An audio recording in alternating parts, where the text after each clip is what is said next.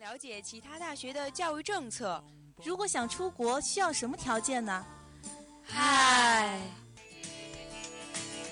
最新最前沿的教育信息，最酷最闪亮的高校动态，欢迎您准时收听《教育时空》，让您第一时间掌握教育风向标。就是它了。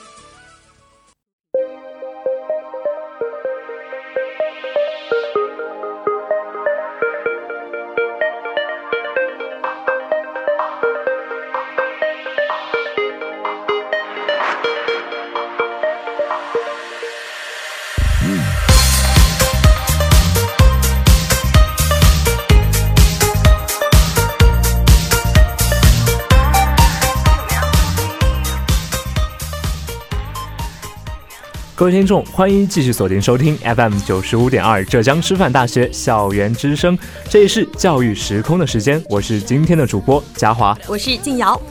现在是四月十八号，也是离我们的校庆刚刚过了两天。我们的学校呢，也是一直洋溢在一个欢乐的氛围当中。对，可能这一句祝母校生日快乐已经来的比较晚了，但是还是非常真诚的想去祝福我们的浙师大六十二岁生日快乐。对，其实不仅说是校庆给我们带来一个欢乐的一个氛围，其实呢，最近也是有很多一些著名的人物来到了我们的学校，像是著名作家余华，前两天就是在四月十二号的下午来到了我们学校的人文学院报告厅，对，人文报告厅来做客我们的人文学院，然后给我们分享一些关于创作的一些有趣的小故事。嗯，接下来呢，在我们的教育时空当中。第一个板块教育新闻当中，我们也会和大家聊到三条非常新鲜有趣的教育资讯。那么在第二个板块教育视窗，我们今天讨论的是通识课为什么变成了水课，千万不要玩坏通识的教育概念哦。第三个板块教育辣评呢，也是和大家一起探讨到学霸宿舍考研遭群嘲，有一种痛叫做学历歧视，究竟是怎么样一回事呢？那么在一段音乐过后，我们来进入我们的第一板块。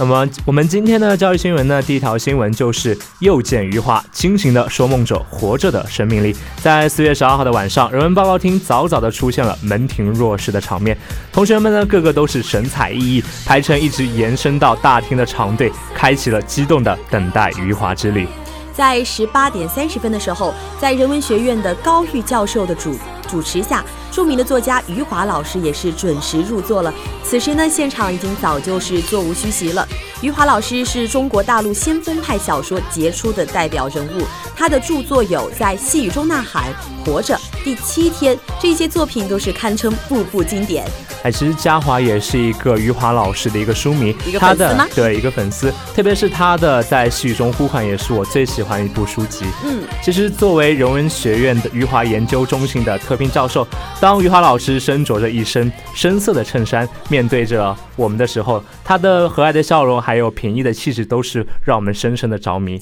对，所以说很多余华老师的小粉丝们，他们可能不仅仅是喜欢老师的作品，可能更多的也是作品之外。他深深的人格魅力。哎，其实，在活动中，同学们也是纷纷的提出了自己的疑问。在当面对如何看待读者的误读与错读的提问时候，余华老师也是讲起了在兄弟出版的时候，在文学左派和右派对上下部截然不同的一个态度，也是表现了自己从来没有期待一个优秀的读者。余华老师他的小说影响力其实还是非常大的，也曾经多次被改编成为影视作品。但他对是否会在动笔前去考虑市场影响这一些很多作家都会非常注重的问题的时候，他的回答却是非常的坚定。他说，在落笔的时候完全没有想到过这些作品今后的命运会如何。他也不会去介意一些文学的批评家们对于自己作品的评价。我觉得这可能就是真正热爱文学的人，他们会更加的去热爱文学的作品本身。其实，对于文学的价值其实是无价的。但当余华老师谈到文学理论还有文学创作的关系的时候，他也表示理论是思辨，创作呢是感受，而不管做哪一种，最重要的都是保持一种思维的状态。他很喜欢年轻的时候室友对他的一个评价，说他是一个清醒的说梦者。没错，清醒的说梦者。这一个评价可能说非常的走心，也非常的接地气儿。没错，但是面对面的对话交流很快就结束了。余华老师呢，也为每一位带着自己著作慕慕名而来的粉丝们都进行了签名和合照。在活动现场呢，无论是老师还是学生们都有满满的收获。其实这已经不是余华老师第一次来我们的学校了。作为人文学院的特聘教授，更加作为一个不断给文坛带来惊喜的一个作家，余华老师的每次到来都能让我们来感受到他对文学的深刻见解，以及他作品之外的人格魅力。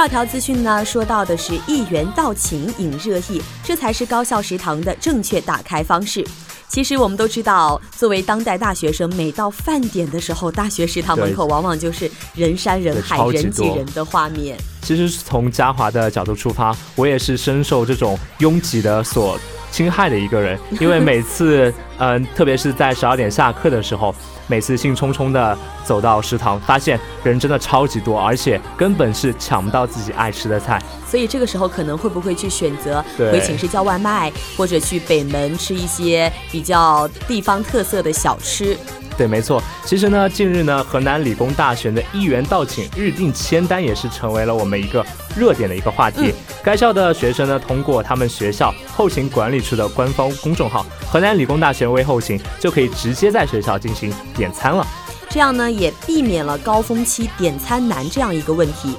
像一直以来，高校食堂因为食品比较单一，口味呢也不能说去调和所有学生的喜好，经常会受到学生们的吐槽。再加上去年很多高校有明文禁令，就是说禁止学生在校期间点外卖，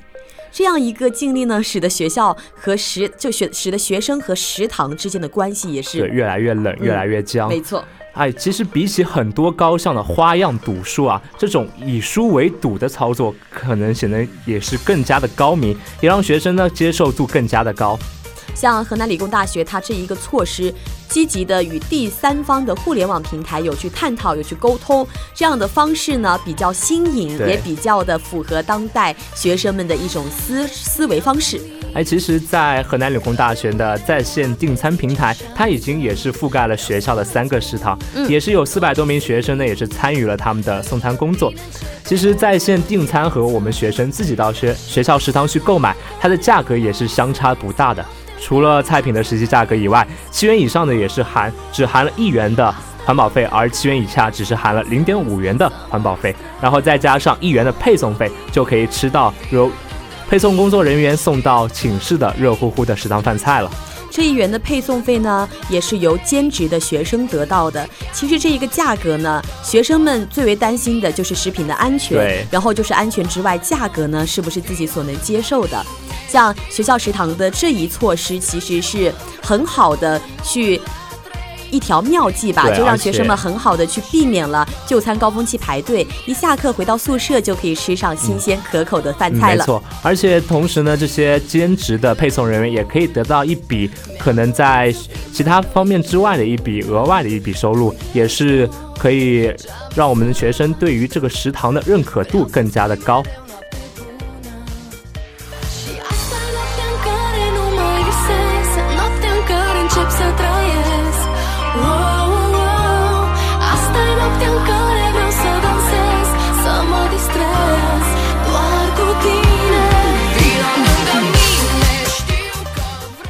啊，不知道你有没有听说过这样一个游戏啊？就是说你选择零到五元之间的金额来发微信红包，如果说平均的金额超过了三元，那么每个客人就可以得到奖励五元，否则呢，所有的红包就会被没收。诶，这个呢，好像是最近非常火热的一条新闻，《浙大博弈论》。对对。其实这样的红包游戏呢，也是出自我们浙江大学公共管理学院的副教授蒋文华的基础博弈论的课堂。其实这门开了整整二十年的博弈论课程，最近也是玩出了一个新的花样，也颇受我们学生的追捧。而且这些红包游戏并不强制学生的参加，多出来的钱会在期末以微信红包的方式在群里发给学生，让他们自己来抢。像边发微信红包边上课这样的方式，确实会颇受当代年轻人的追捧。其实对于博弈论的话，大家并不是非常了解，也没有一个非常深刻的认识。博弈论呢，它其实又称作为对策论。它既是现代数学的一个新分支，也是运筹学的一个非常重要的学科。像博弈论呢，就是研究博弈行为当中斗争各方是否存在着最为合理的行为方案。又以及如何找到一个非常合理的行为方案的数学理论和方法，虽然听起来可能比较的晦涩难懂，但是其实就是教会大家如何去合作共赢的。对，其实像是蒋文华教授在这个红包游戏中，比如说在这个博弈过程中，两位学生在互不通信的前提下发一到二十元的红包，如果说总金额刚好等于十九点九九元，学生们则各能得到蒋文华的二十元红包。对，嗯，然后否则所发的红。包就要就要被我们的蒋老师所没收了。所以说呢，这里考验到的就是刚刚强调的合作共赢的精神了。如果第一位学生发的是十元红包，第二位学生发的是九点九九元红包，就刚好可以一举拿下老师的红包了呀。对，没错。其实蒋教授想要传递给学生的理念也正是这样子：游戏规则决定了我们的行为选择，而行为选择决定了我们最后的成果。所以，我们反过去继续来推的话，结果不好，就是因为我们的行为不好，而行为不好，正是因为规则的不好。要改变现状，则要改变行为，改变制度。而博弈的最高境界就是一个双赢，因此呢，他也希望可以增强一个合作关系，让学生们更好的来进行合作。就以合作共赢的方式，用红包来作为课堂的一个切入点，不仅体现的是老师的一份用心良苦，把游戏用于教学当中，并在学生进入思考后可以加以引导，这样的深入思考才是博弈课的意义所在。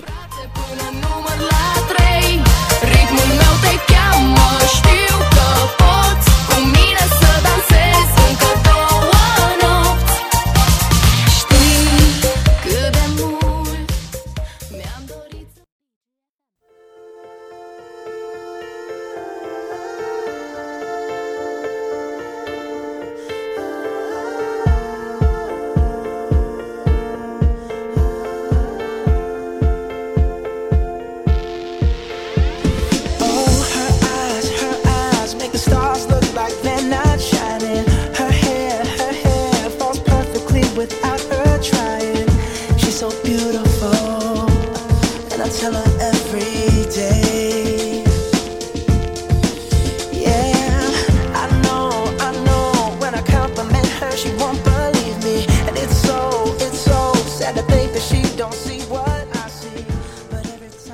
那么我们的第二板块教育视窗呢？我们接下来进行讨论的是通识课为什么变成了水课？千万不要玩坏通识教育的概念哦。像说到通识课呢，也是我们大学生中必须要去选修的一门课程。诶，不知道嘉华的话，现在有选修怎么样的通识课呢？其实我是选修了一门叫做中华民族传统的一门课程。哇，这一这一门课和你的形象好不符合。其实也知道嘉华其实是一个四肢不是那么协调的人。是很少有男生可能会选择中国舞，对对，而且呃，像是我选的这门课呢，也并不是因为我特别热爱的舞蹈，看得出来，而是因为听说这门老师给分非常的高，而且比较好说话，所以我就选择了这门课程。对，这可能是现就当代大学生选择通识课一个存在。避免不了的一个心理吧。对，像所以说，日前复旦大学它也是宣布将启动新一轮的课改，要集中清理一批不符合人才培养需求的通识教育核心课程，其中呢包括一些因人设课或者是质量不达标的课程。此举呢，在国内的高校中还是首次，因此呢，也是备受关注的。其实我们现在的高校也是越来越重视通识教育在人才培养中的作用。嗯，其实早在二零一五年的十一月，像北京大学、清华大学、复旦大学和中山大学就成立了大学通识教育的联盟。特别是近两年来呢，复旦大学和浙师大的求是学院也相继成为了我们中国高校通识教育的试验田。所以呢，我们也可以看到，现在国内的各高校在通识教育的领域也是在不断的发力，不断的重视。是的，高校已经开始重于重视通识教育的培养了。那么从学生的角度来说呢，像嘉华刚刚也是有所聊到，可能每一所大学的学生之间都会流传着一些他们去选课的经验，这里就把这一些通识课称作为水课了，因为他们去选择这一些水课，并不是觉得自己非常喜欢，也不是觉得可以学到非常多的东西，而是因为老师给的分高，或者说老师不点。名，对于很多学生来说，那些要求过多或者给分非常严格的课，他们会往往避开不选，所以就造成了现在通识课经常会变成水课。哎，没错，而且不仅说是从学生的角度来看，很多课变成了水课，而且现在有些通识课程也是缺乏一些实质性的内容，就好像有些课程的名字听起来十分的有趣时尚，但是其实是名不副实的。像之前嘉华看到一门课程叫做网上购物实训，原本我以为会是一门非常有趣，教你怎么样买到又便宜、质量又好的东西，但是呢，其实它只是教你怎么样写论文，怎么样去。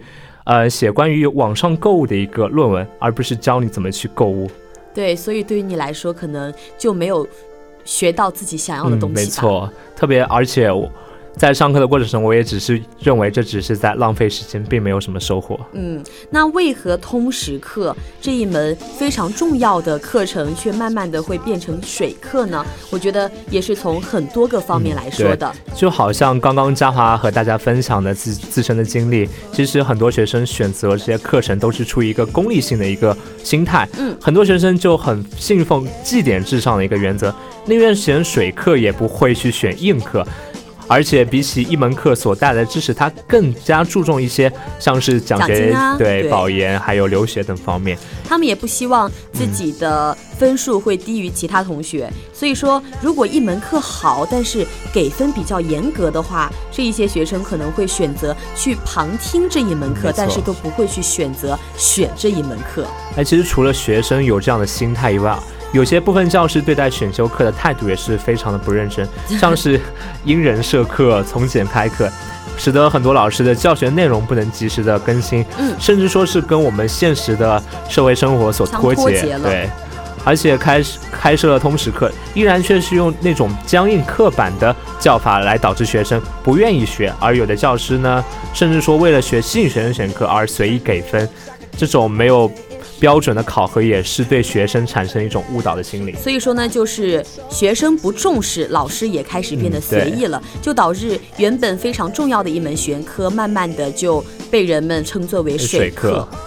还有很多在高校，他们对于一些选修课程的论证还有评价机制都过于简单化了。像现在开的选修课，往往都是由任课老师或者是开课院系所决定的，它缺乏针对于学生的严谨调查。这一些课是学校强制安排的，并不是学生觉得我自己需要的、我自己喜欢的，就导致现在越来越多的学生觉得通识课非常的枯燥无味，就不是自己想要去上的课。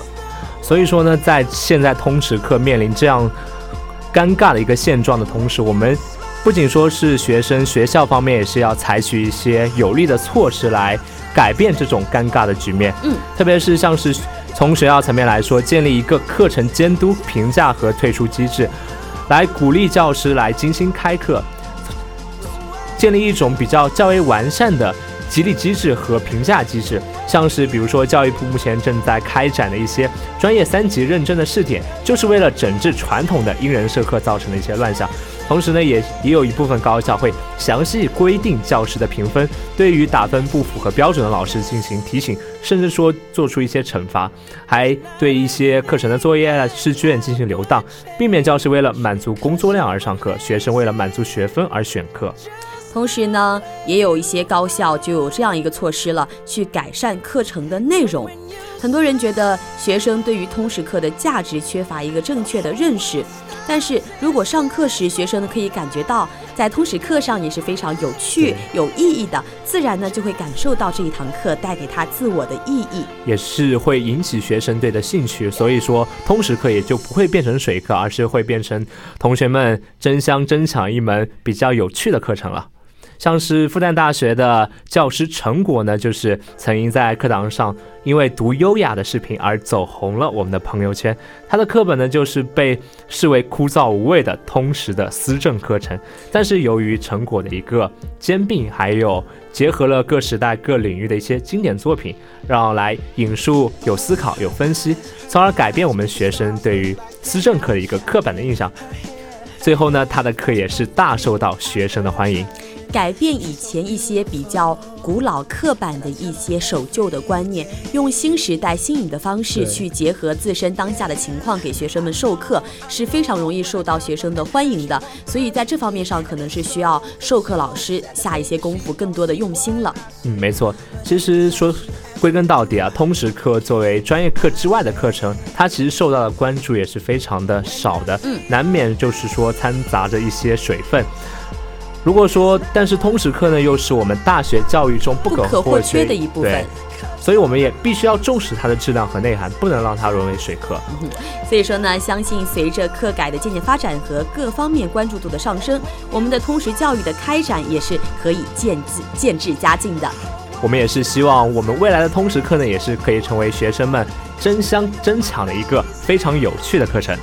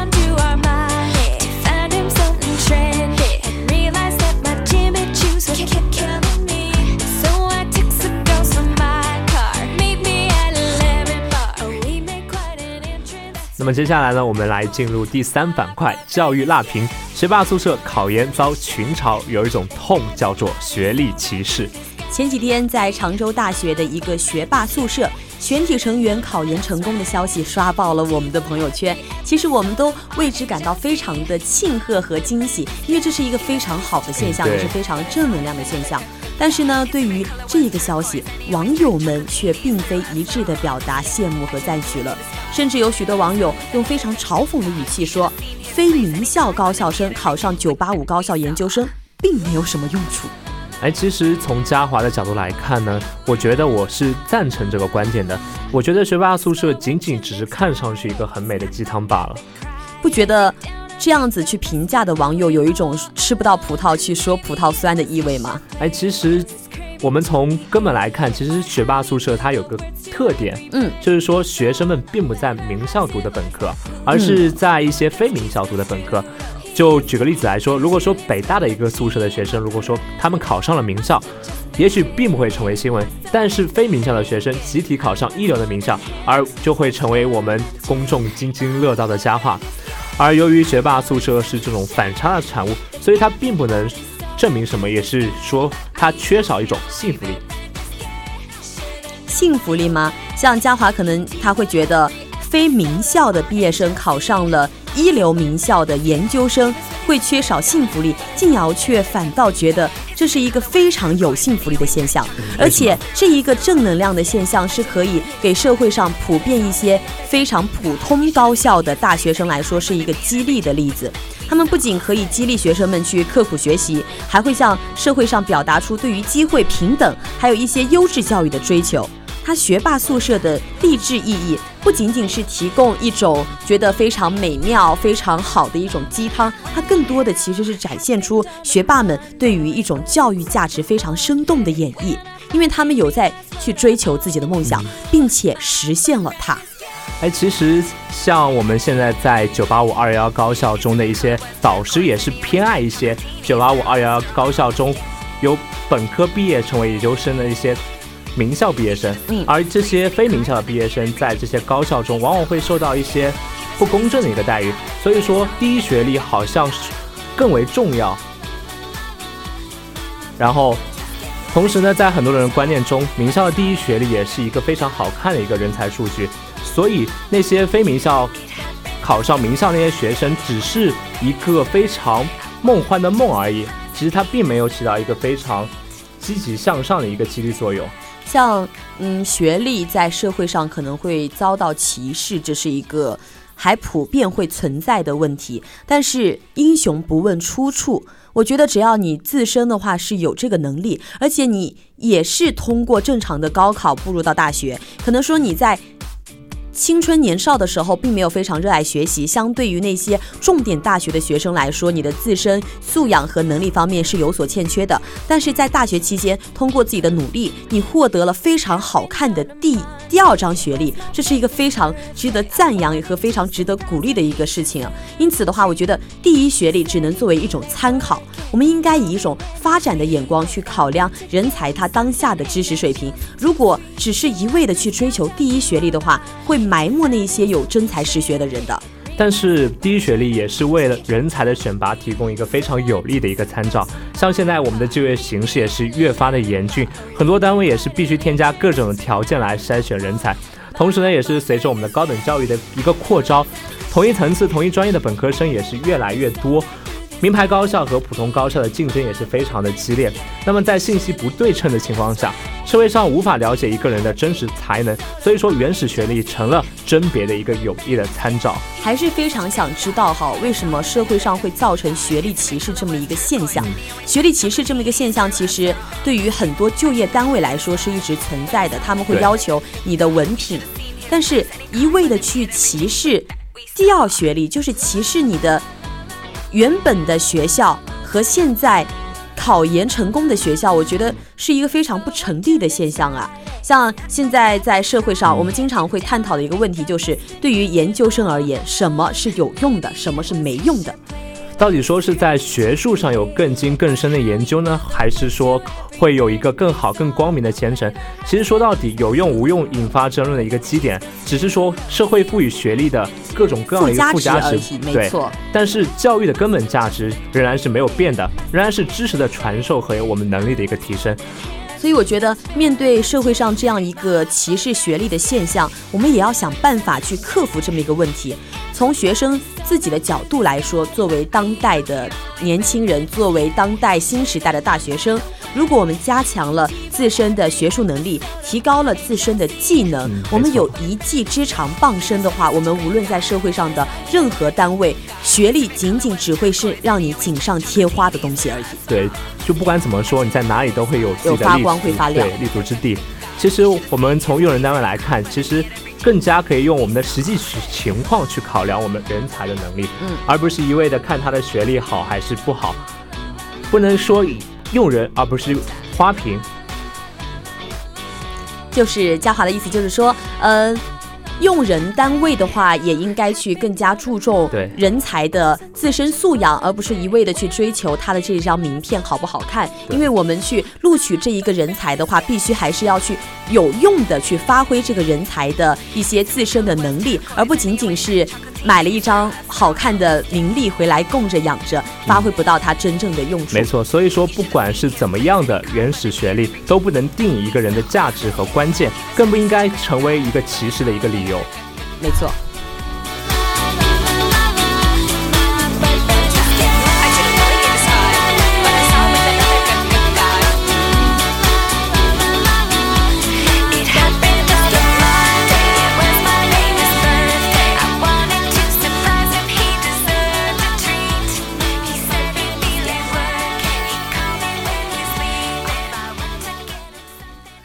快呢，我们的时间也是接近尾声了。在今天的教育时空当中，我们还是聊到了第一个板块教育新闻，有三条非常新鲜有趣的教育资讯。那么我们的第二板块教育视窗呢，是来探讨了通识课为何变成水课，千万不要玩坏通识教育的概念。第三个板块教育辣评，学校宿舍考研遭群嘲，有一种痛叫做学士歧学历歧视。那么我们今天的教育时空到这里就要和大家说再见了。我是今天的主播嘉华，我是静瑶，拜拜，拜拜。